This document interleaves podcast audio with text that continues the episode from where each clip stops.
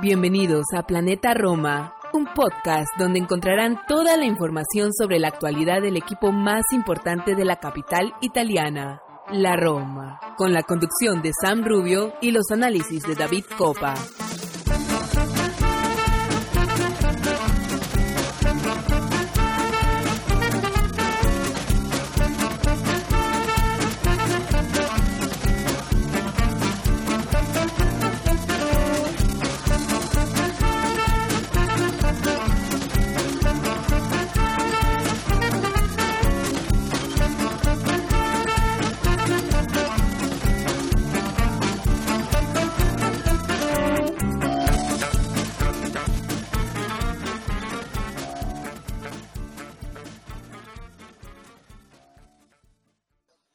¿Qué tal a todos los tifosi y alerosi? Bienvenido a un episodio más, un episodio con un tono algo...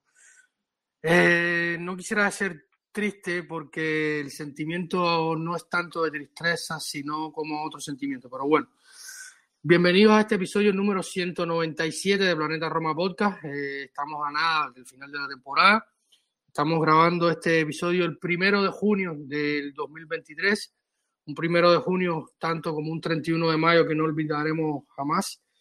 Eh, pero bueno, vamos a intentar hacer eh, un poco nuestro trabajo, siendo hinchas, pero también que llevamos a cabo este hobby, pasión, eh, llamémoslo como quiera, pero bueno, al fin y al cabo un deber y nos debemos a todos, como siempre digo, Planeta Roma es un, una un proyecto por hinchas y para hinchas. Y vamos a hacer un, vamos, venimos aquí con la mitad de, con la bufanda y con un poco también hacer la labor de, análisis y comprensión de lo sucedido este 31 de mayo en, en Budapest, Hungría. Vamos a hablar un poquito sobre la final.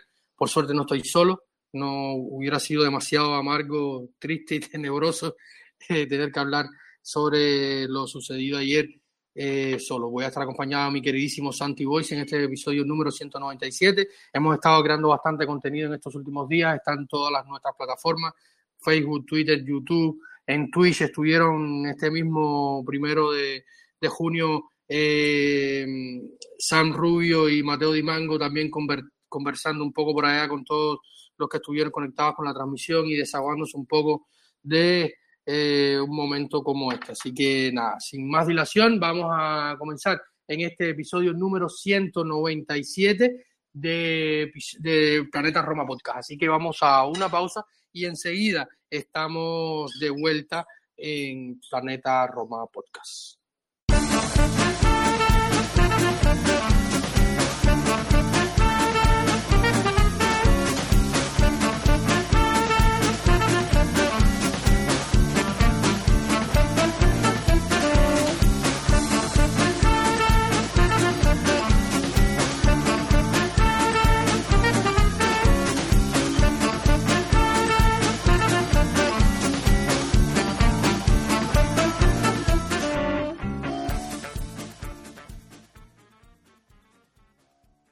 Y aquí estamos de vuelta, aquí estamos de vuelta en los, en los micrófonos de Planeta Roma Podcast y como les anticipaba en la introducción de este episodio, voy a contar con la compañía de mi queridísimo Santi Boy. Santi, bienvenido una vez más a los micrófonos de la que ya es tu casa, Planeta Roma Podcast. Hola David, eh, contento, contento de estar aquí, de poder tratar el partido de anoche, porque estamos hablando de una final europea y es algo que no todo el mundo puede, puede decir, no todo el mundo puede analizar eh, desde una perspectiva de, hincha eh, de uno de los equipos implicados, así que orgulloso de poder tener la oportunidad hoy de estar charlando contigo para Planeta Roma, para todos los oyentes, sobre el partido de anoche, aunque el desenlace final no nos gustara. Sí, yo quiero partir, partir de ahí, del sentimiento de orgullo. Yo sentía mucho orgullo cuando veía al entrenador de mi equipo en una mesa de prensa de otra final europea, porque estamos hablando de que unos 365 días y poco más la Roma ha jugado dos finales europeas, de mayor o menor identidad, pero hemos estado ahí. Eh, se ha debatido mucho en todos los programas, radios y redes sociales sobre si la Roma compite o no. Yo creo que la Roma compite bien. Eh, pero hasta un límite. Hay límites de competitividad y la Roma tiene su límite de competitividad que vamos a intentar analizar a partir de hoy. A partir de hoy hemos, eh, acá en la redacción de Planeta Roma Podcast, con Santi, con Sam, con Mateo, vamos a iniciar una serie de, de procesos de análisis, comenzando por esta final. Luego del partido contra la Spezia, eh, la próxima semana también tendremos un episodio de análisis de ese partido. Vendrá, como siempre, el episodio de fin de temporada con su consecuente análisis de toda la temporada, eh, momentos, formas. Hay muchas preguntas sobre qué jugadores siguen, qué jugadores no siguen, qué debemos cambiar, qué no debemos cambiar, la continuidad de Mourinho, que ha sido un tema eh, comentado y recomendado en los últimos días por él mismo, por los medios, en fin, pero vamos a ir tratando de segmentar toda esta información para hacerlo más entendible, más concisa y, una, y de una manera de entender y de y nosotros lo que queremos comunicar en torno a lo que vemos y sentimos en torno a la Roma. Eh, pero bueno, vamos a partir por, por, el, por el partido de ayer. Así que, Santi, si te parece, comenzamos repasando el 11 y el 11 tuvo la gran sorpresa de tener a Paulo Dybala con titular. Fue un 11 de gala, el 11 mejor 11 probablemente que podría poner entre comillas José Mourinho. Yo hay algunas decisiones que podríamos cuestionar o no. Lo vamos viendo durante el transcurso de, la conversación con Santi. Eh, los tres de, defensa en el fondo, que como siempre digo y como dije también después de la final de Tirana, creo que estaba también Santi por acá, uno de los episodios que hicimos, la defensa, el rigor defensivo y, la fase táctica de la Roma sostiene este equipo. Y eh, José Mourinho repitió con Rui en el arco, los tres en el fondo, Mancini, eh, Chris Smalling, que para mí fue probablemente el mejor de partido, y Roger Ibáñez, que también tuvo un gran partido a pesar de los nervios y las preocupaciones de algunos. En medio campo, el doble bribote de siempre, Nemanja Yamati con Brian Cristante. En los carriles, un poco sorpresa Shelly, por como había venido los últimos días de, físicamente también, un poco sorpresa Spinazzola, que se recuperó a última hora.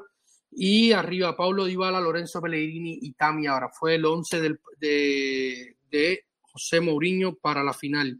Eh, le preguntaban a José Mourinho post partido si había escondido un poco a Dybala. Él dijo que escondió un poco su, situación, no escondió a Dybala. Ya lo había comentado en la previa del partido, que él no estaba escondiendo a Dybala no es un secreto para nadie que Dybala es un, primero un jugador que tiene problemas físicos eh, a lo largo de su carrera o ha tenido problemas físicos a lo largo de su carrera y luego que el patrón de Palomino en el tobillo no fue a peor porque no sabemos por qué. Incluso cuando en la del partido salió la convocatoria de Argentina a, los, a la fecha que se viene y se quedó fuera, mi primera sensación fue hay una lesión y muy probablemente haya o un tratamiento o una operación después de la final, porque ya el propio José Mourinho en la previa había dicho que, que era el último partido de la temporada, amén de que quedaba el partido de la Spezia de este fin de semana ante la Spezia en el Olímpico. Eh, Pablo Dybala muy probablemente, que también lo vimos saliendo de la Puscas Arena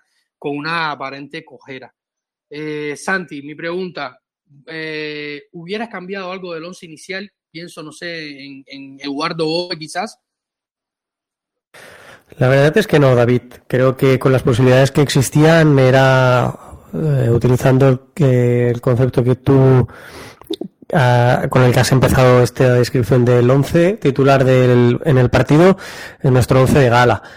E incluso te diría que de la temporada sería exactamente el mismo, a excepción de Chelik.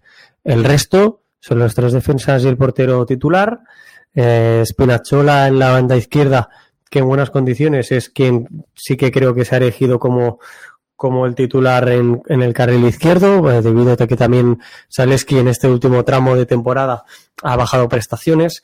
Eh, doble pivote, evidentemente, los que debían estar sí o sí, como son Matic y, y Cristante.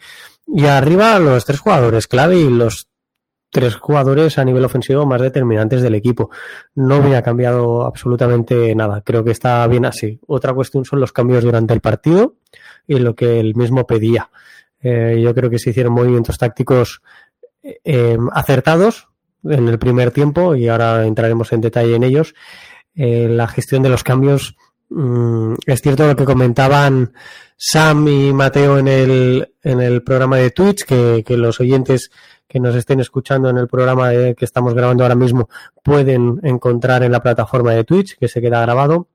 Ellos lo decían, eh, haga el cambio que haga, tiene muchas posibilidades de, caer en el error, ¿no? De no acertar. Eso es cierto, eso siempre, siempre puede suceder, pero creo que hay uno de los cambios concretamente que sale peor de lo que nos hubiera gustado a todos.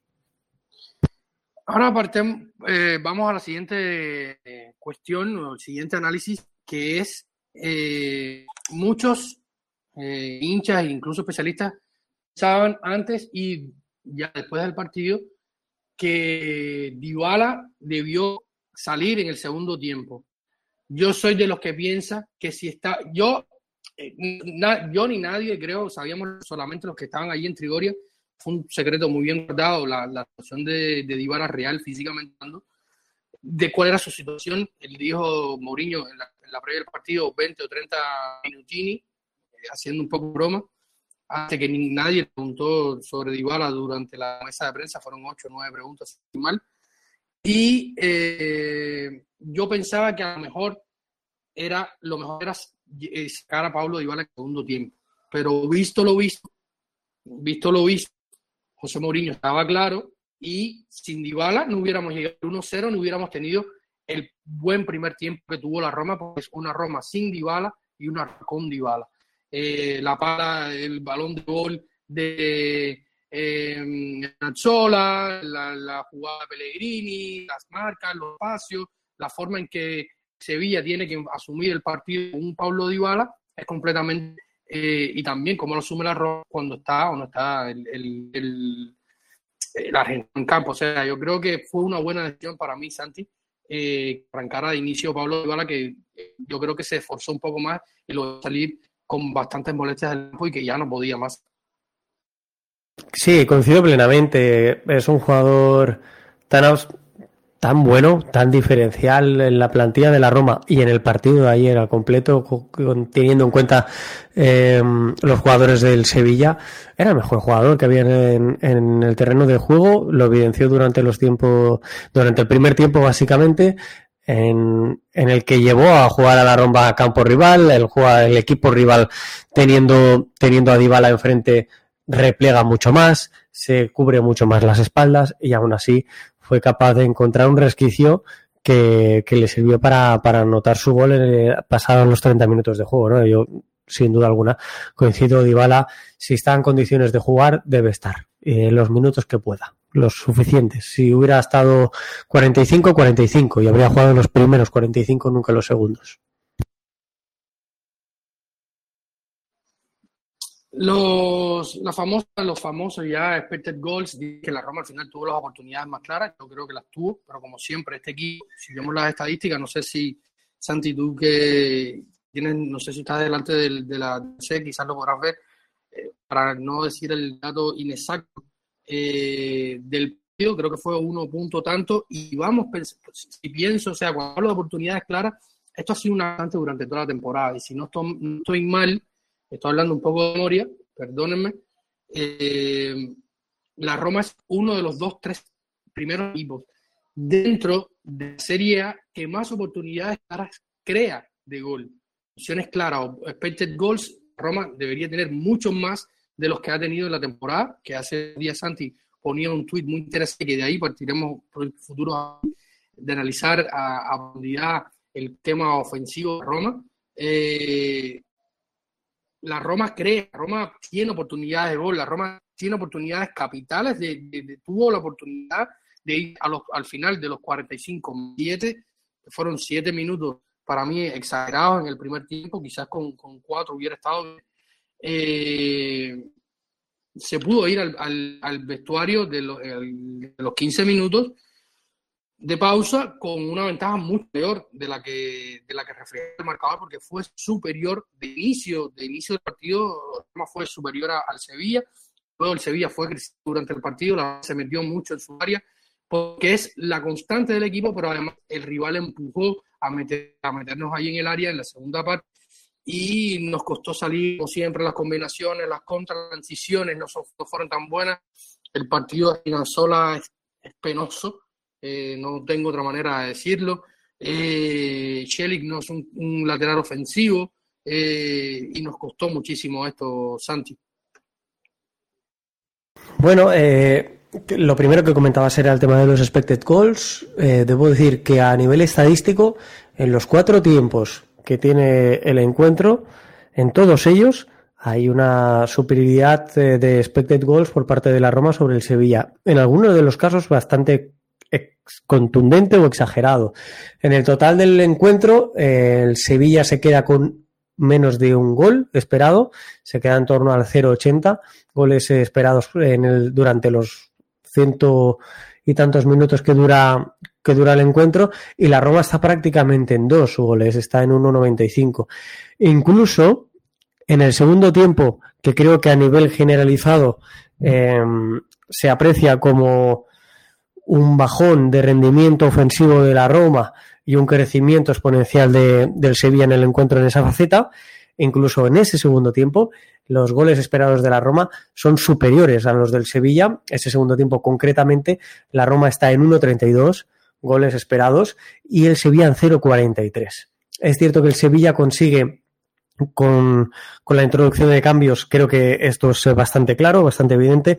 Suso le da una alternativa al equipo hispalense muy importante, le permite salir con el juego mucho más controlado eh, por dentro y por los costados, pero, pero sin rifar tanto la pelota, sin tomar tantos riesgos y por lo tanto llegar a área rival con mayor facilidad. Creo que eh, voy a intentar ser bastante, bastante detallado y pero no alargarme en exceso. La Roma en el primer tiempo empieza jugando con dos mediapuntas como son Pellegrini y Dybala y un delantero centro como Stemi Abraham. En el momento en el que eh, se inicia el juego, la Roma pierde el balón, el Sevilla lo que hace es colocar a Iván Rakitic en uno de los costados, lo que se dice lateralizar a su centro del campo, a su centrocampista, para darle mucha más altura a su, a su defensa, mm, en este caso el lateral, Alex Telles, que si bien es cierto que no es un gran defensor, sí que es bastante mejor eh, jugador ofensivo, ¿no? Mayor calidad ofensiva en cuanto sobre todo a los centros que puede aportar el jugador con ficha del Manchester United cedido en el Sevilla. Eh, en este caso, desde esa banda, desde ese costado izquierdo, se manejaba muy bien el Sevilla. Rakitic conseguía girar el juego y en ese punto está la dificultad para la Roma. La Roma juega con dos pivotes, con Cristante y Matic, con mucho espacio a sus costados. Si los obligas a bascular porque el balón circula rápido, cansas mucho al centro del campo de la Roma. Y esos una debilidad que detectó muy bien el Sevilla, que Mendilibar eh, llevó a cabo con Rakitic a los mandos, eh, insisto, girando, haciendo desplazamientos en largo, girando ese juego del Sevilla, y que Mourinho suple perfectamente incrustando en fase defensiva a Pellegrini en el centro del campo, haciendo una suerte de pivote defensivo y dos interiores, en cierta manera, ¿eh? por no decir tres jugadores, tres jugadores en el centro del campo prácticamente en línea para evitar que Matic y Cristante tengan que recorrer demasiado, demasiados metros a sus costados y que se haga un 2 contra 1 eh, ante nuestros carrileros. Esto, con la entrada de Suso, cambia enormemente, porque Suso eh, lo que estaba haciendo Rakitic en un costado lo empieza a hacer en el otro, en el costado derecho. Y es en el momento en el que se asocia perfectamente bien con Ocampos, con Jesús Navas y empiezan a crearnos muchos, muchas dificultades por el carril izquierdo que defiende Spinazzola. Eh, creo que aquí está el partido, aquí cambia el partido y la Roma es incapaz de defender bien por dentro. Si algo se ha caracterizado y a una de las virtudes muy destacadas, si no la que más de esta Roma en esta temporada, sobre todo en este año 2023, es que su bloque sea eh, medio o sea bajo, incrustado en su área, que no fue el caso exagerado de ayer. Em, sabe defenderse muy bien por dentro y obligar a todos sus rivales a jugar por los costados, a meter centros que la defensa sabe repeler con enorme exuberancia, me atrevería a decir, pensando sobre todo en Chris Smalling. Esto ayer no sucedió. La Roma jugó demasiado estirada, estuvo demasiado estirada, no fue capaz de frenar a Suso, que además de caer a esos costados, luego tenía mucha movilidad por dentro, y, aquí se nos fue el partido. Eh, otra cuestión, Santi, eh, no sé cómo, cómo lo, percibas eh, si analizamos un instante los, los, jugadores que entraron desde el banquillo de la Roma, que con Gini Wijnaldum, eh, Andrea Pelotti, Nicolás Zaleski, Diego Llorente, el Charawi y Bobby. No fue exactamente ese el orden en que entraron al cambio, no estoy seguro. eh, lo dije de memoria un poco. Y, sí ver que el banquillo de la Roma, que tampoco es el bombante, porque luego quedaron sin entrar eh, los porteros Rodríguez Vilar, Castro que ha tocado, más Camara, Volpato y Danirovich. Eh, me pareció a mí, por ejemplo, el rendimiento de, de, de Andrea que ya viene con sus problemas, y no vamos a redundar en eso para no perder mucho tiempo sobre la situación de Andrea Velotti, vamos, como lo decía antes, vamos a estar analizando probablemente uno por uno, por, por, por, por sectores del campo, roles, eh, más a profundidad, Velotti, como siempre, lo intenta, sigue con su problema de bloqueo mental de cara al gol, eh, pero el partido, como entra al, campo Gini Unán, o sea, ya teníamos problemas, había, hay, un equipo que quizás, no sé cómo tú lo llega a la final, yo creo que más allá del, del técnico táctico de algunos, el físico no, nos golpea por situaciones que hemos hablado aquí durante la eh, temporada, eh, los cambios, las pocas rotaciones, las pocas alternativas del banquillo, cuando se han hecho rotaciones, los que han entrado de cambio no han eh, dado lo que se necesita realmente. Pero desde el banquillo se aportó poco, incluso de, o sea, hubo desorientación, el partido de Gini es malo, eh, lo intentó lo más que pudo, pero vio una amarilla, eh, la entrada de Llorente eh, me gustó, pero pensé que iba a ocupar otro, otra posición en el campo, eh, ¿cómo viste los cambios?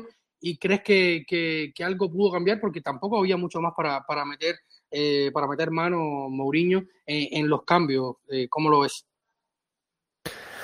Pues mira, lo primero que quiero mencionar es que los, los, jugadores que entran desde el banquillo en el Sevilla son Suso, Lamela y ya en el tiempo extra, en la prórroga, entra Rekic, Montiel, Maracau y John Jordán. Los de la prórroga podrían ser perfectamente suplentes en la Roma. Quiero decir, no tienen el nivel de titulares en la Roma, los jugadores que entran de refresco en el Sevilla. Y los dos que entran durante los 90 minutos, que son los que cambian el partido, sobre todo en el caso de Suso, ni Suso ni Lamela son jugadores de primera, de primer nivel europeo. No lo son. Además son los dos con pasado, uno, pasado romanista, pero el otro también pasado en el calcio, mucho más reciente, en el caso de Suso en el Milan. Eh, los conocemos perfectamente y son jugadores buenos, pero su impacto en el partido se trabaja desde el banquillo y se trabaja desde la táctica, se, tra se, trabaja desde una estrategia, no desde una virtud exagerada. Antes mencionábamos los goles esperados, ¿no? Los goles esperados también es un reflejo de la cantidad de disparos que realmente genera el Sevilla. El Sevilla genera peligro, llega a área rival, juega en campo rival, pero no genera disparos claros. La Roma tiene disparos bastante más francos que el Sevilla. A nivel general hablo, ¿eh? no de momentos puntuales. Pero Suso no es un jugador que cargue el área. La Mela sí, pero Suso no. Pero sí que permitió jugar al Sevilla a, otra forma, ¿no? Mucho más cómodo, con mayor eh, protagonismo en el partido. Sin embargo, los cambios en el en, en la Roma no nos funcionaron. No creo que sean peores, que los jugadores que entraron de refresco en el Sevilla, pero no nos funcionaron tan bien. El primero, el primero de ellos, si lo mencionabas, es el de Gini Vignaldum. Creo, sinceramente, que este es el, el, el único cambio mmm, discutible o bastante más discutible, sobre todo. Creo que Vignaldum eh, en los partidos hasta ahora estaba siendo suplente, creo no, es una evidencia. En la eliminatoria de semifinales el titular fue Eduardo Bobe. Creo que Bobe se lo había ganado con, con rotundidad, eh, con rendimiento, con muy buenas actuaciones a nivel defensivo sobre todo. Y, y yo, sin duda alguna, me sorprendió porque hubiera abogado por, por Eduardo Bobe como, como jugador de refresco para entrar en ese momento. ¿Esto significa que Bobe lo hubiera hecho mejor que Vignaldum? No, no lo sé, es una hipótesis. Solo significa que a mí me sorprendió porque la dinámica venía siendo Bobe, no Vignaldum. Vignaldum estaba jugando cuando había rotaciones, ¿no? Estaba jugando contra la Fiorentina, estaba jugando partidos anteriores contra el Boloña, eh, siempre en la rotación. A partir de aquí, creo que Vignaldum ayer evidenció eh, que, en, que su temporada en Roma eh, mm, tiene, se puede tildar de decepción y se puede hacer porque cuando a, partir del momento en el que ha estado disponible, su rendimiento nunca ha acabado de ser el esperado, nunca ha acabado de ser ni siquiera el que necesitaba el equipo.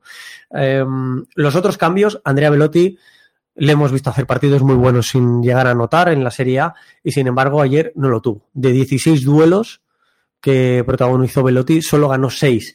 Cuando Timmy Abram, hasta ese momento en el que sale con, también con una ostensible cojera, eh, lo estaba ganando absolutamente todos. Y esos balones que ganaba eh, Abram eran oro para la Roma, le permitían oxigenarse, le permitían adelantar líneas, salir de su propia área y generar ocasiones de peligro. Cuando entra Velotti esos últimos 15 minutos, salvo el cabezazo final de, de, de Smolin y un par de actuaciones un par de actuaciones anteriores, es decir, en el tiempo añadido, a, los 90 minutos. Los 15 minutos del 75 al 90 prácticamente no ataca a la Roma y no lo hace porque Velotti no es, no es capaz de ganar balones en duelos aéreos, sobre todo. Eh, no estuvo absolutamente nada acercado a Andrea y, me sabe muy mal, pero es que no lo estuvo.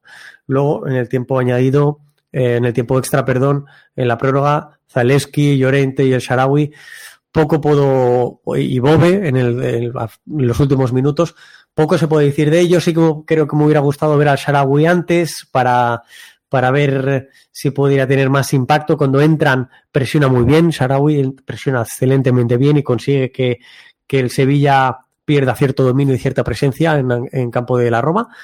Pero bueno, eh, poco más creo que se puede decir de, de estos cambios. Para mí la imagen que me llevaré siempre de este partido será la de Bobe llorando en apoyado en el, en el palo, en la madera. Sin dudas, sin duda, Santi, una de las imágenes que yo también me quedaré con ella, la de Eduardo Boy y probablemente la de Ibala. Eh, dos desconsolados, eh, que son la imagen de una acción y, de un equipo que luchó y lo dio todo, porque yo me voy de partido. No, no hemos venido aquí a hablar de, Anthony Taylor, todos vimos el partido. Queremos analizar lo que sí puede, sí puede cambiar la Roma, porque el, el árbitro de Anthony Taylor que para mí no me gusta hablar de los árbitros, a, Santi tampoco. Eh, podemos analizarlo incluso, eh, hay cosas que, que, podemos analizarlo, eh, pero hemos decidido emplear el tiempo que tenemos para hacer este episodio número 197 de, de nuestro podcast, es de analizar lo que hizo mal la Roma, que pudo ser mejor y que podría ser cambiado hipotéticamente ante los reclamos de José Mourinho, algunos válidos, eh, a mí no me gustó un poco la forma en que atacó a la directiva, porque la directiva ha hecho, claro, eh, ha hecho lo que, lo que puede a, simple vista, con un poco más de, ir a la calle cuando leemos los reportes, o hasta donde pudimos leer los reportes eh, económicos del club y, y, recordemos que a la, salida de la bolsa se dejan de ver estos, estos reportes públicos que obligaba, al ser una, una sociedad o, una empresa cotizada en bolsa, tenía que hacer ciertos números a, a, los, a, los, a las personas que eran dueñas de acciones y tal, ahora no, sí. Eh, y veíamos que habían cifras en en todos los departamentos económicos de la ropa derivados de gestiones pésimas, de eh, una crisis económica grande y profunda dentro de la Serie A, una crisis que se agrava también con, con eh, eh, la pandemia de la COVID y estas situaciones eh, llevan a la Roma a ser la que es, pero es una Roma que hoy leía algunos números que, que sea, tiene un valor, la marca ha aumentado su, en 80 millones su marca, ¿no? Y, y, cuando José Mourinho llegó, esta Roma era peor de la que, de la que es hoy. quizás sin cambiar muchos jugadores, pero con estos mismos jugadores se han potenciado, la mayoría.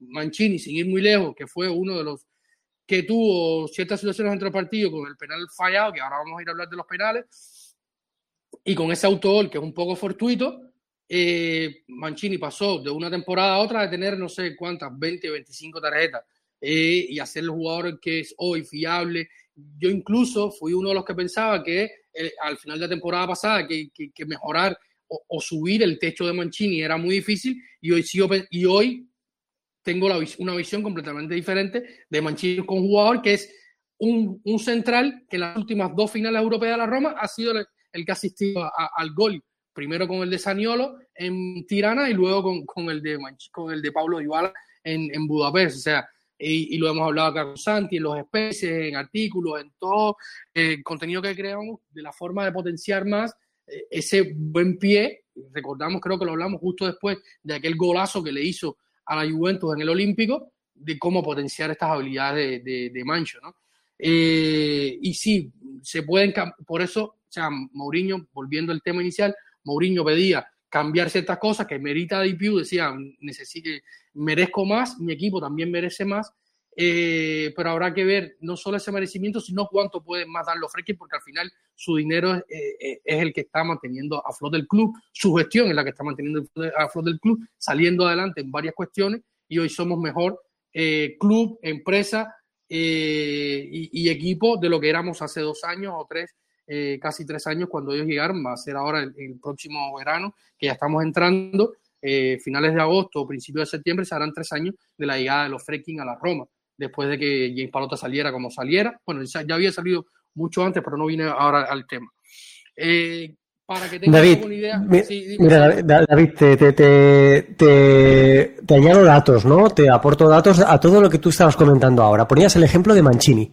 Mancini, la temporada pasada, y lo sé, lo sé de memoria porque es algo que a mí la temporada pasada me llevó los demonios. Eh, en Serie A, ¿eh? hablo de Serie A, Mancini, en todos los encuentros que jugó, 16 tarjetas amarillas. La inmensa mayoría de ellas por protestar. La inmensa mayoría. Esta temporada, a falta de un partido para finalizar la competición, en Serie A lleva siete tarjetas amarillas. Es una mejora, creo, que, hemos notado todos en cuanto a madurez de, Mancini. Aparte de esto, Mancini es un jugador muy bueno para la Roma, muy bueno. Em, ayer, eh, la, la, mayor combinación de, de, jugadores a nivel de pase que hubo fue Matic hacia Spinazzola. ¿Vale? Sobre todo marcado por la primera parte. Pero el jugador que más pases progresivos dio fue Mancini.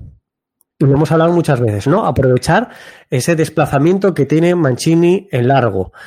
Pues el, que más pases progresivos dio fue, fue el zaguero. Vuelvo también a otro de los que hemos hablado antes. Si e, e, el impacto que, que, pudo tener durante, durante el encuentro y los cambios. Antes hablábamos de Dybala, de lo que te aporta eh, Dybala. A nivel de porcentaje de acierto de pases, Dybala es el segundo en el partido con un 79% por debajo del 82% que tiene Lorenzo Pellegrini. Los dos de los que más pases eh, pueden llegar a completar, exceptuando la línea defensiva, que lógicamente son los que tocan más balón, y no en la Roma, en todos los equipos. Es normal, es más cómodo tener el balón en la retaguardia que tenerlo en la zona ofensiva. Pero esos, eh, de esos pases, lo importante también es quién hace los pases progresivos. Antes decía Mancini. Mancini, Cristante y Ibáñez, los que más pases progresivos dieron en el partido. Dybala dio un par de ellos más. ¿Sabéis cuántos dio Vignaldum? Dos. Y por aquí puedes decir, bueno, empieza a llamar la atención y dices, pues Vignaldum quizás no hizo mal partido, pero es la única estadística buena que tiene Vignaldum. En porcentaje de acierto de pases, solo un 69% en el caso del neerlandés. Y si pensamos en que en el momento del partido en el que entra predominan las conducciones de la Roma, en un momento de, de robo, eh, y conducción, eh, Ibáñez es el que más transportes, por decirlo de alguna manera, eh, ejecuta. Mancini es otro de ellos. Cristante es otro de ellos. Matic, Dybala, Pellegrini. Todos avanzan una veintena de metros, incluso en el caso de Spinachola o Ibáñez una treintena. Vignaldum, cinco metros. Cuando a nivel físico se le presupone esa capacidad de llegar en conducción, de cargar a rival, de sumar en transiciones, Vignaldum no lo hizo ni a través del pase, ni a través de, la participación, porque apenas tuvo 15 toques en todo el tiempo que jugó, que ojo, no fue poco, sumando también la prórroga. Em, el partido de Vignaldum es malo, se mire por donde se mire, eh, por no decir horrendo. Y vuelvo a reforzar lo que tú decías antes. Tenemos jugadores que son buenos, y que ha aumentado su valor. Y es el caso de Mancini, es el caso de Ibáñez, es el caso de, de Spinachola, es el caso evidentemente de Cristante, Creo que, la Roma y el valor de la Roma como equipo y, como plantilla ha aumentado. Esto creo que es indiscutible. Y, yo hablaba de una exigencia. Creo que es muy evidente que esa exigencia tiene continuidad a nivel de Roma como institución. Ahora falta que lo tenga a nivel de club para que esto nos permita dar ese saltito que nos hace, que nos hace falta que todos queremos, ¿no? Estar con continuidad en, la máxima competición europea. Pero sin duda alguna, el último lustro, los resultados están ahí, hablan por sí solos. Las participaciones en semifinales y finales europeas en las tres competiciones que hay a día de hoy de la Roma, eh, muy pocos equipos, por no decir ninguno, lo puede igualar. Y, eso es otra cuestión que también podremos analizar, ¿no? Porque se habla mucho, ¿no? De que la Roma necesita competitividad, es cierto. Y al final la Roma ha sido el club italiano que de 2018 hacia la fecha ha competido mejor en los dos frentes. Porque el Inter termina siendo campeón de la Serie A porque se queda sin Europa en la fase de grupo. El Milan, un poco más de lo mismo. Eh, el Napoli es un equipo que ha competido, sí, bien en Liga, terminó campeón esta temporada, avanzando más de lo que avanza normalmente, porque el Napoli es un equipo de no pasar de octavo, de quedarse en fase de grupo. Muchas veces le tocan grupos fuertes, sí, en Champions, en Europa League, otras veces ni, eh, ha tenido rivales como el Barça, que, hace unos años se enfrentaron con Gattuso, eh, otros equipos, el, propio Milan, eh, la propia Juventus, que es quizás, o ha sido con la Roma, en los últimos años los equipos que, que de Italia venían sacando la cara unos porque estaban muy mal, los equipos milaneses han ido mejorando. De la Lazio no vamos a hablar porque es siempre el meme este de que eh, quiero entrar en Europa y después dejo Europa a la fase de grupo. Eh, o, más en el octavo y la Roma ha, sabido progresar y cuando, por ejemplo, en Conference fueron dos partidos más porque se empezó con una previa en agosto. Eh, la Roma fue el primer equipo italiano que empezó, que, empezó a competir la temporada pasada y el último que cerró compitiendo. Eh, y esta jugamos dos, tres partidos más porque eh, tuvimos el playoff de la, de, la, de la Europa League. Entonces, para poder competir en los dos frentes al mismo nivel, ya cuando llegas a un punto de la temporada tienes que ir esgrimiendo qué objetivo vas a, competir. Y, luego, si José Mourinho sale en el playoff con el Leipzig, hubiera sido un escándalo a, un, solo unos días con, con el Leipzig, perdón, con el, con el, son Red Bull los dos, pero uno es Leipzig y el otro es Salzburgo. Eh, a, unos días de perder dos partidos con el Cremonese y salir de la Copa Italia, sale también de Europa y hubiera sido otro escándalo. Entonces el equipo avanza y, es complicado, pero necesitamos fondo de armario. Fondo de armario. sí, sí, sí, sin duda alguna. Y esto es lo que nos tiene que dar el salto de calidad. pero repaso, ¿eh? eh la 17 y 18 semifinales europeas eh, de Liga de Campeones, perdemos contra el Liverpool. La siguiente temporada es la única en la que podríamos ponerle pegas y la Roma pierde en octavos de final de Champions League, la última participación de Champions que tiene la Roma, pierde contra el Porto en un total de 3 a 2. Son aquel primer aquel partido en Roma con doblete, quiero recordar de Saniolo en el que hace un auténtico partidazo, probablemente el mejor que con la camiseta de la Roma. Luego perdemos 1-3 allí con un penal que se le hace a última hora a Patrick Schick, eh, bastante claro y evidente que no se pita, pero en definitiva perdemos 3 a 4 y aquello acaba con el cargo de Eusebio Di Francesco al frente de la Roma. Última vez que estamos en, en Champions League, temporada 18-19, octavos de final semifinales el año anterior y a partir de aquí, con Fonseca, vamos a semifinal europea, también con en, Europa League, que nos elimina de forma contundente, eso sí, el Manchester, pero es una semifinal. ¿no? Y, y, y ahora con Mourinho hemos tenido dos finales, una de ellas ganada, la otra hemos ido hasta en los penaltis. Yo creo que tenemos que estar tremendamente orgullosos y tenemos que ser realistas. Este equipo está progresando. En todo este camino que acabo de mencionar, en los últimos cinco o seis años, Pellegrini ha estado presente. Y esto es un valor muy importante. Pero es que la mayoría de la plantilla en los últimos, en la semifinal de Europa League contra, contra el Manchester, Cristante estaba presente también. Habían varios jugadores que estaban presentes. Y esto se va notando. Por eso puedes llegar a competir una semifinal, unos cuartos de final de Europa League, como se ha hecho este año. Por eso puedes competir una final, aun con las carencias que tienes a nivel ofensivo este año. Porque los jugadores crecen, no solo a valor, sino también a rendimiento, en experiencia. Y todo esto suma. Todo esto es importante darle continuidad a la Roma.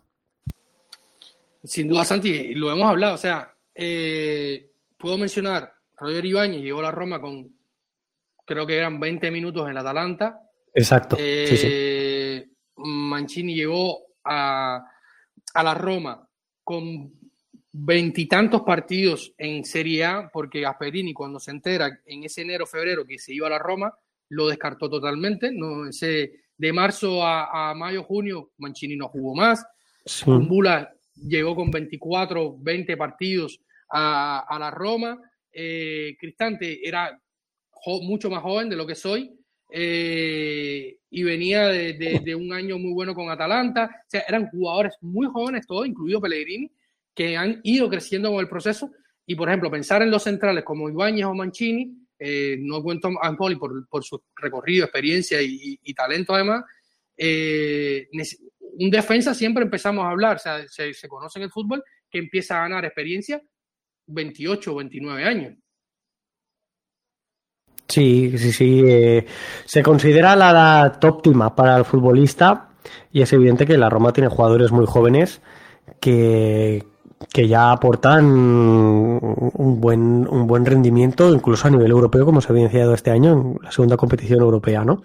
Eh, tú los mencionabas y, y lo has dejado súper claro. El recorrido y el crecimiento de estos jugadores, con el caso de Mancini, el caso de Ibáñez, que son los defensas titulares, es enorme. Eh, Cristante llegaba de ser probablemente el mejor centrocampista en la anterior temporada en la Serie A con un Atalanta eh, cuando jugaba de una, forma muy, muy diferente, porque, porque era un jugador de, llegada, de segunda línea, un media punta, y la Roma está cumpliendo en otra faceta. Cristante es prácticamente nuestro, nuestro mejor defensor a nivel estadístico.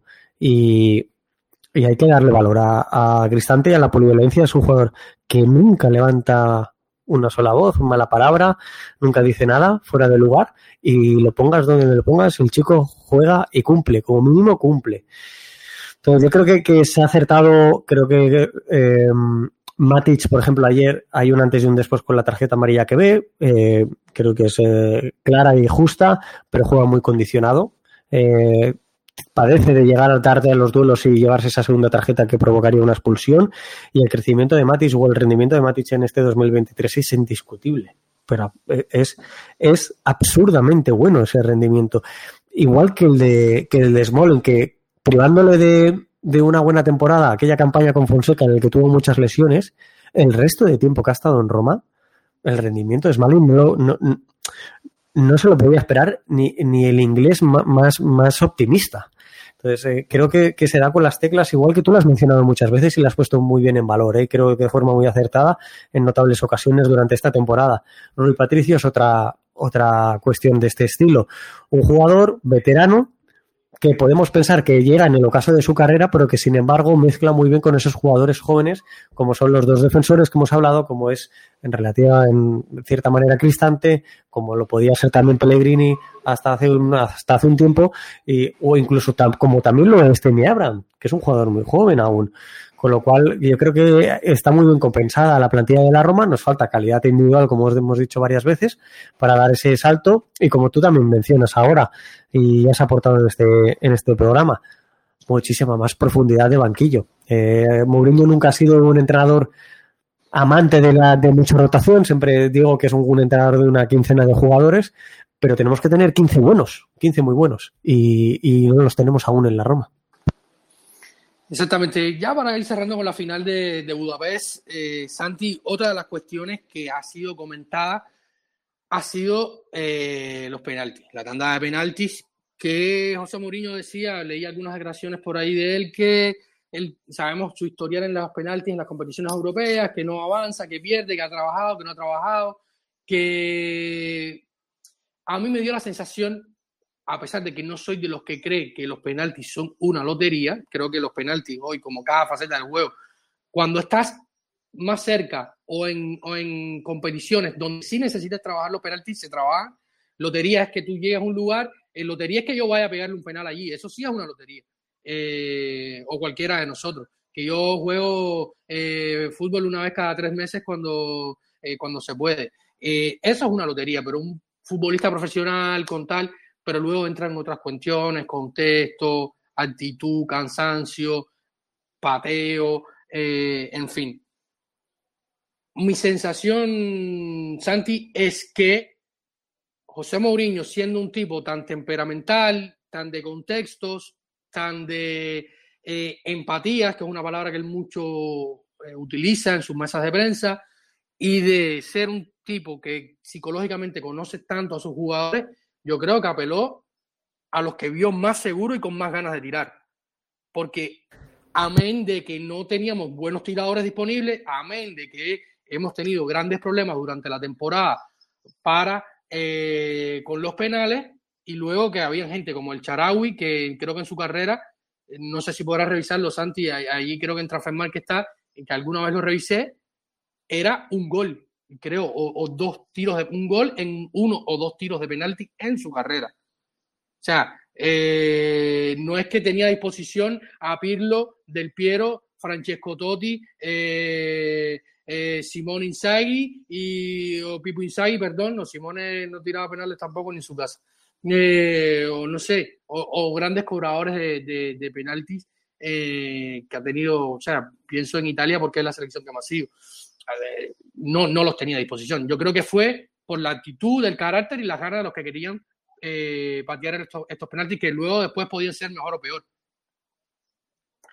Bueno, eh, empiezo por lo que puede ser anecdótico y que me has preguntado. En, la web de Transfer Market eh, ahora mismo, eligiendo todas las temporadas, todos los clubs, todas las competiciones en las que ha jugado en todas las posiciones, todos los minutos de juego. Eh, Estefan El Sharawi de penalti, cero goles. no sé cuántos he intentado. También es cierto que no me saca la estadística, pero cero goles de penalti. Em, bueno, a, algunos nos sorprendió, a mí incluido, cuando sustituya a Pellegrini. Es cierto que llevaba a ti eso mucho, mucho tiempo, pues ya sobre el terreno de juego, pero ese cambio yo pensé, uff, igual no va. Igual lo de los penaltis eh, es mala idea lo de porque ya no cuentas con Abraham y no cuentas con, con Dybala, es mala idea prescindir de, de Pellegrini, quizás se le puede aguantar ahí, pero es cierto que Pellegrini ya no se sostenía, estaba agotadísimo. Entonces, más que, que profundizar sobre los lanzadores, eh, yo coincido contigo, en absoluto lo considero una lotería, creo que es algo que se prepara, están las estadísticas para refrendarlo y, es el momento en el que nos vamos a penaltis en el que yo recuerdo que, que Yasin que, que Bono, el, el portero del Sevilla, es de los que se consideran especialistas. Tú, David, te hago la pregunta, ¿recuerdas hacia, hacia qué lado se tiró cuántas veces eh, Rui Patricio en la tanda de penaltis? Si te soy sincero, yo cuando comenzó la tanda de penaltis, me paré y me fui de frente al televisor y volví ya cuando se había acabado la tanda de penaltis. Luego la he revisto, o sea, o sea es, que, es que hemos perdido en penalti. O sea, mi primer recuerdo cuando llegamos a penalti fue Roma-Arsenal en el Olímpico, con Marco Cassetti fallando. Y aquel día yo era mucho más joven, mucho más temperamental, eh, sufría menos, que lo que sufro hoy, porque soy más consciente de ciertas cosas, lo que puede derivar el futuro de la Roma, el club, no sé qué. Tengo, tenemos este pequeño, entre comillas, trabajo que hacemos con, con Planeta Roma y, pienso otras cosas, me pongo más nervioso. En aquel momento sufrí, recordar eh, lo iracundo que me puse porque recuerdo que fue un partido súper sufrido igual, donde llegamos con muchas bajas y donde un tal Diamutene salió a defender a, Robin Bart Persie en el top de su carrera. O sea, y al final logramos llegar hasta penalti y luego falló Marco Cassetti. Eh, entonces, mi primer eh, impulso fue, fue levantarme e irme. Luego la he revisto en la noche y, y creo que se retiró un par de veces o, tres veces al, al, mismo costado eh, izquierdo, si no estoy mal. Se tiró a su costado izquierdo en el 100% de los penaltis que le lanzaron. En el 100%, en todos y veías un penal de, de, Bono y se movía, se lanzaba a un costado, a otro, cómo se lanzaba. Es cierto que el que le detiene eh, a Mancini, que es el que, el que le detiene con los pies, pues quizás la potencia del disparo le ayuda a que no le dé tiempo a vencerse, pero se lanza estirando las piernas todo lo que da y más para cubrir todo el espacio posible, ¿no? Yo creo que el convencimiento de Bono cuando se lanza por los penaltis evidencia un trabajo, evidencia una confianza en sí mismo y, en Rui Patricio un trámite. Eh, no quiero decir que Rui Patricio sea malo, que sea el culpable, no se trata de esto, sino de que, los penaltis eh, se trabajan, es una parte más del encuentro, es una posibilidad que se podía llegar a dar. Por desgracia llegamos a ello y lo perdimos. Sí, la, sin duda cuando he revisto la, tanda de penalti, eh, la sensación de lotería se engrandeció con la actuación de Rui Patricio, que no ha sido un, tipo, un, un, especialista en los penales. Eh, ya llegando al final del episodio, vamos a hacer una pequeña pausa para eh, brevemente comentar lo que se viene este fin de semana porque no lo podemos jugar, está ahí. Eh, el Spezia, el Roma Spezia en el Olímpico, que un partido que también tiene cosas en juego. Así que vamos a una pequeña pausa enseguida. Estamos de vuelta acá en los micrófonos de Blanca Roma Podcast.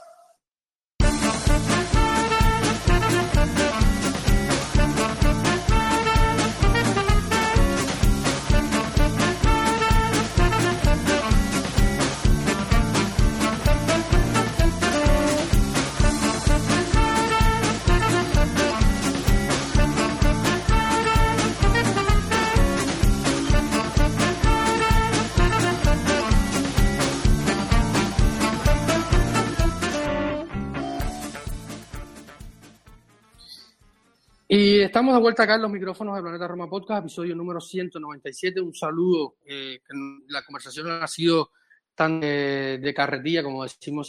No hemos tenido tiempo para saludar a todos nuestros Patreons. Muchísimas gracias a todos por eh, confiar en nosotros, apoyar este proyecto, eh, formar parte activa de esta comunidad planeta romanista. No es, no es tierra planista, sino planeta romanista.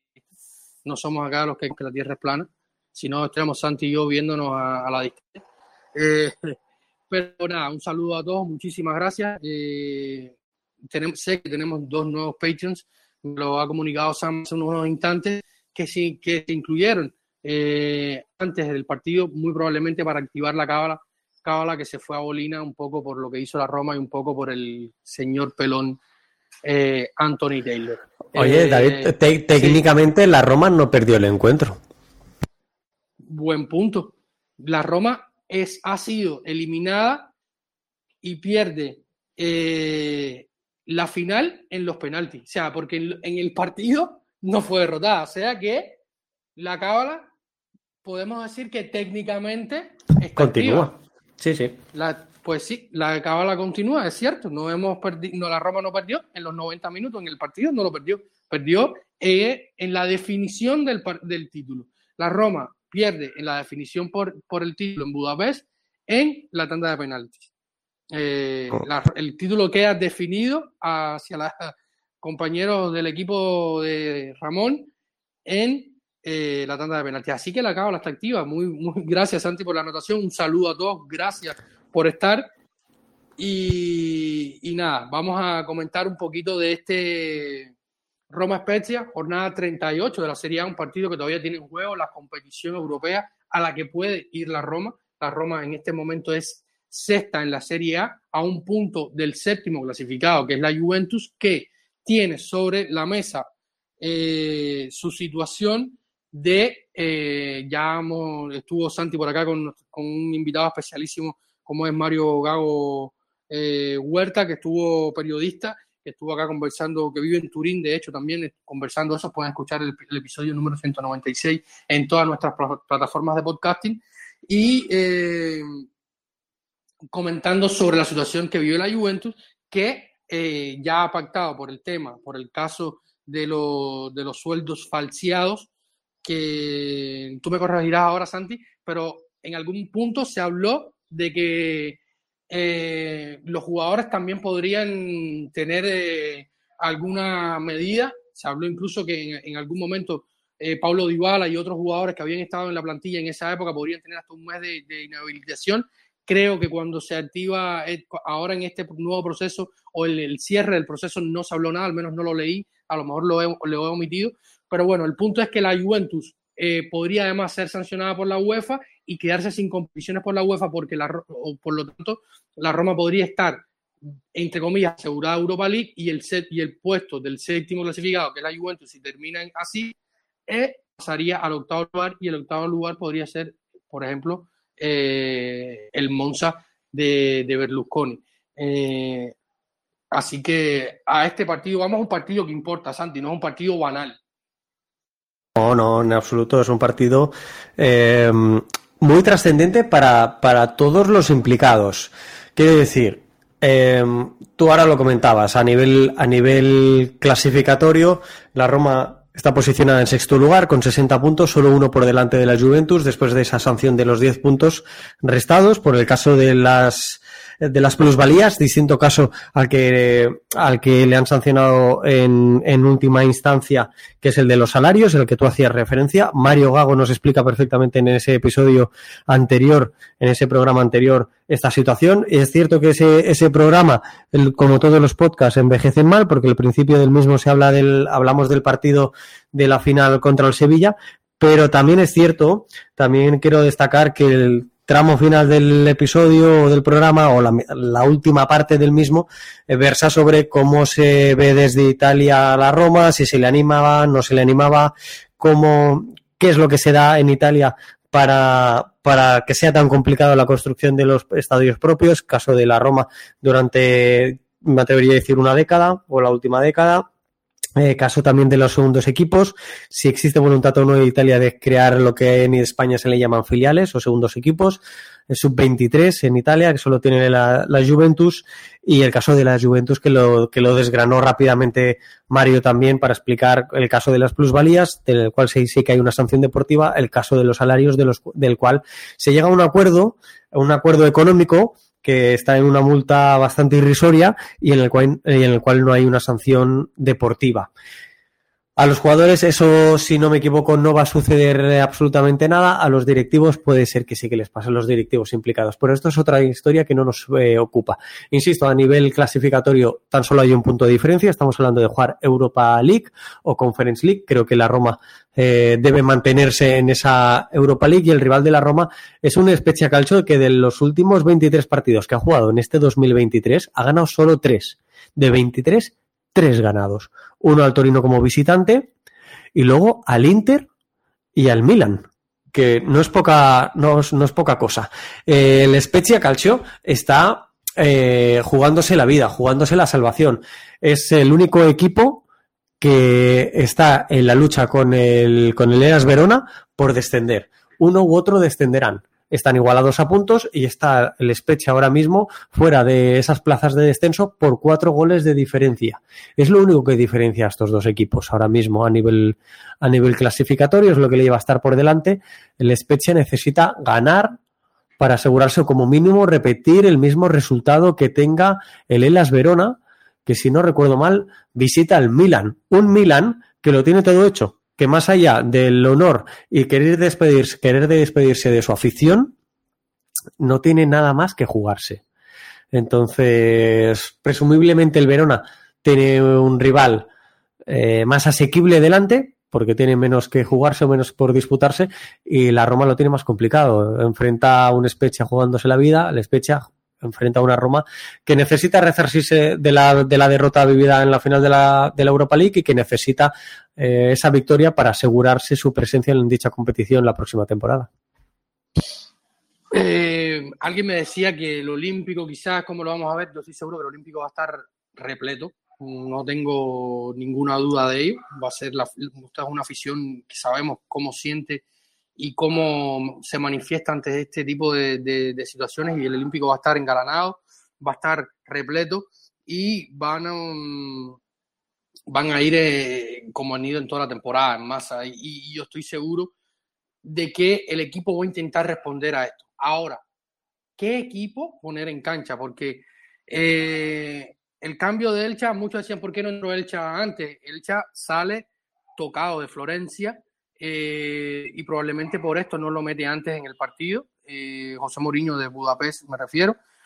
Quizás un Eduardo Bo, un gol a Solbakken, que no puede estar en Europa, pero sí en Liga. Eh, habrá que ver si está Tamio Velotti. el medio del campo, quizás Madi Camara para despedirse, muy probablemente no siga, Gini, en defensa probablemente estén los tres titulares o, quizás Gio Llorente, que también pudiera despedirse de la afición. Recordemos que es un préstamo bastante elevado del de Leeds United que ha descendido. Habrá que ver si se puede renovar su préstamo. Y, y, poco más, Santi. imaginar un 11 y, sobre todo con tan pocas fuerzas después de el equipo llegó a, a, la capital italiana este mismo jueves en la noche, pues, tienen el jueves libre y volverán a los entrenamientos este viernes en la mañana europea eh, a Trigoria para comenzar los entrenamientos de cara a este partido que, como decía Santi, eh, vale para la Spezia la salvación y la permanencia eh, en un año que, ha sido bastante difícil con jugadores que han cambiado, han cambiado entrenadores, en fin, un, un, partido que importa. ¿Cómo imaginas un poco el 11, Santi?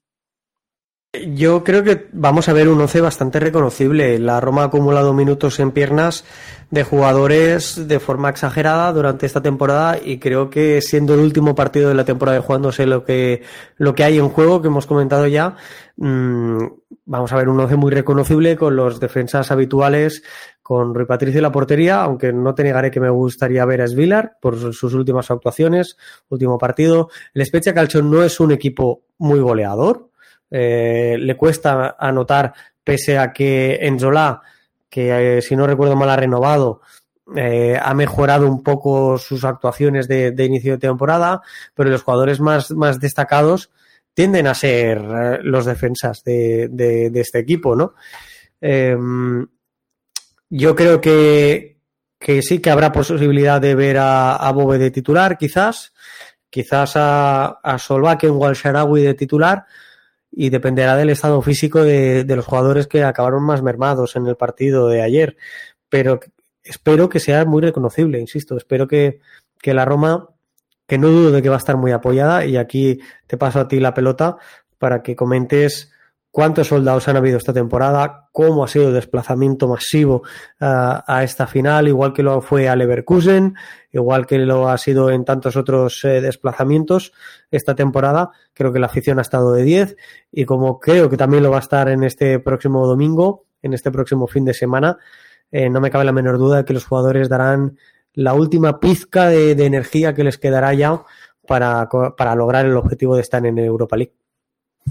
Eh, si no estoy mal, el club no ha comunicado, por ejemplo, eh, durante la temporada, eh, por lo que le comentabas antes en el episodio, de que como ya no somos una sociedad que cotiza en bolsa, hay ciertos parámetros e informaciones que no se comunican, como lo que se ha ingresado por taquilla, que sí generalmente se habla de otros equipos como los del norte, los Milan, los Inter, eh, pero tiene que ser una cifra importante. Una cifra importante que recordemos no va toda la Roma porque el Olímpico está restado al gobierno local, eh, al que de, el Olímpico pertenece al CONI, y eh,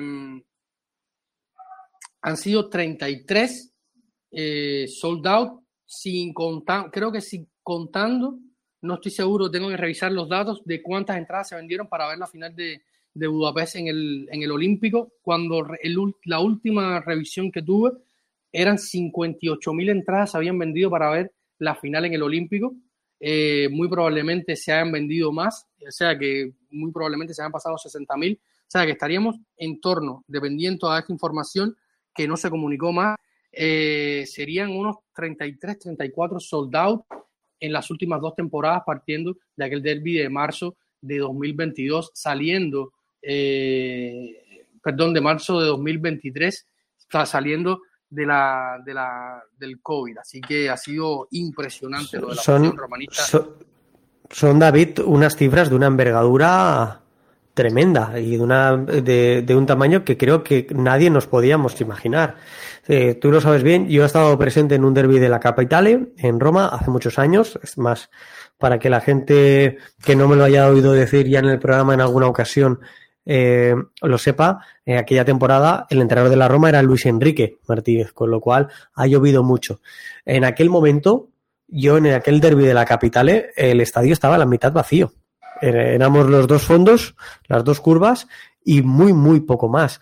Después de tanto lo que ha llovido y penurias que ha pasado por diferentes motivos, eh, temas de competición, como era como era el carnet de la tifosería que, se implementó en Italia durante cierto tiempo, eh, y luego como la, el equipo eh, en estas últimas temporadas ha conseguido ir creciendo y ir enganchando a la gente, esto era impensable y, de esto tenemos que ser conscientes y darnos cuenta de, de, la comunidad a la que pertenecemos como aficionados de la Roma y hay que estar contentos y, y orgullosos de ello. Yo siempre menciono un artículo que hizo la temporada pasada en el diario La República, que nosotros en nuestra web planetaroma.net lo replicamos eh, al cierre de la temporada, no recuerdo si fue al cierre de la temporada al, al cierre del año, nos hicieron incluso un análisis demográfico eh, de la cantidad de personas que ha ido al Olímpico eh, como promedio en comparación con las últimas temporadas de, de inicio de siglo incluso, el aumento de los niños que iban al estadio, de los padres de familia, las familias con sus hijos. Eh, muchos jóvenes han vuelto al estadio. No, eh, habría que buscar probablemente en, en Transfer Market el, el, aquel derby específicamente, Santi, pero estoy casi seguro que más de 40 mil aficionados no había en el Olímpico. Porque he hablado también con otros amigos que, han, que, que fueron al Olímpico en ciertos derbis, ciertos partidos importantes. O sea, recordemos que había distanciamiento con la propiedad americana, con la curva, los hinchas, eh, James Palota, los primeros dueños norteamericanos y, toda esta gestión que, fue muy complicada, hubo enfrentamientos con, la, presidencia, eh, los hinchas no iban a la curva y esto con los fracking y su nueva política de venta de entradas, que lo he comentado, lo hemos comentado acá muchas veces, también tiene muchísimo mérito a que el estadio siempre esté lleno. Eh, en consecuencia, el nuevo estadio que se va a construir y en los próximos eh, episodios, Santi también va a estar hablando de esto por acá, eh, con episodios especiales eh, enfocados directamente al tema, los estadios y tal. Eh, en consecuencia, el nuevo estadio que se piensa la Roma construir en, pie, en Pietralata, la capacidad sería la misma. cuando James Palota tenía una pensaba construir un estadio de menos capacidad, o sea, porque la afición responde y si tú, los precios y tal. Por tanto, esperaremos que el fin de semana ante la especie del Olímpico siga siendo eh, ese factor que ha sido durante estas últimas temporadas. Así que, eh, Santi, sin más, creo que llegamos al, al, final de este episodio número 197. Te agradezco enormemente haber estado acá una vez más en Planeta Roma Podcast y nos estaremos escuchando en los próximos días donde seguiremos con nuestro programa post especia, eh, Roma Especia, perdón, y luego con el fin de temporada y luego seguiremos con el verano eh, con varias propuestas que tenemos por acá que estamos cocinando para seguir eh, con el contenido durante el verano, por supuesto, mercado y muchísimas otras cosas más. Eh, gracias a ti, David, como, como siempre. Dos apuntes de que, que no quiero dejarme en el tintero.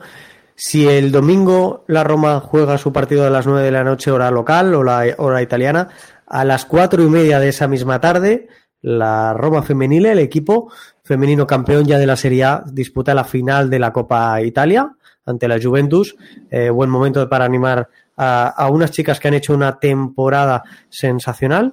Y el último apunte de todos, hemos creado un hashtag eh, en Planeta Roma en la tarde de hoy porque consideramos que, que, debemos sentirnos orgullosos y que debemos mostrar al equipo nuestro ánimo de cara a este último encuentro de la temporada, ese hashtag de, de todos con la Roma, ¿no? Eh, yo creo que, que lo podemos utilizar. Ha, ha, habido gente, yo mismo, y hemos puesto fotografías eh, que nos sirve, que nos sirve como hilo, como ánimo, como imágenes. Otros han puesto vídeos, otros han puesto simplemente el comentario, ese hashtag que antes lo he dicho mal, perdón, siempre con la Roma, eh, que tratemos de entre todos auparlo para hacernos visible como comunidad eh, español, eh, española, latina, en definitiva hispanoparlante y que, nos hace, que nos hace fuertes y que nos hace estar cerca de nuestro equipo aunque estemos lejos de él. Exactamente, eh, Santi, siempre con la Roma, ha sido la etiqueta que hemos lanzado y nada, síguenos en todas nuestras redes sociales, en todas nuestras, en las plataformas de podcasting, estamos en todas, siempre con todos nuestros episodios disponibles, también lo pueden encontrar en nuestra web planetaroma.net, también pueden eh, apoyar a este proyecto eh, Planeta Roma entrando en patreon.com slash Planeta Roma, allí podrán encontrar en eh, la plataforma de Patreon, donde se pueden suscribir desde la tarifa de un dólar hasta tres dólares para encontrar contenido extra, acceder a nuestro grupo de WhatsApp, donde estamos toda la familia más activa, siempre comentando, analizando, debatiendo y haciendo un poco eh, terapia de grupo cuando hay partidos como el, de Budapest y, siempre estamos ahí todos comentando, debatiendo y analizando lo que pasa diariamente con nuestra Roma, que nunca es poco. Así que siempre apoyando con la Roma, nunca se dejen eh, alejar del equipo y, tampoco, eh, por consecuencia, de Planeta Roma Podcast. Así que muchísimas gracias y hasta aquí el episodio número 197 de Planeta Roma Podcast. Y recuerden que siempre lo más importante es Forza Roma.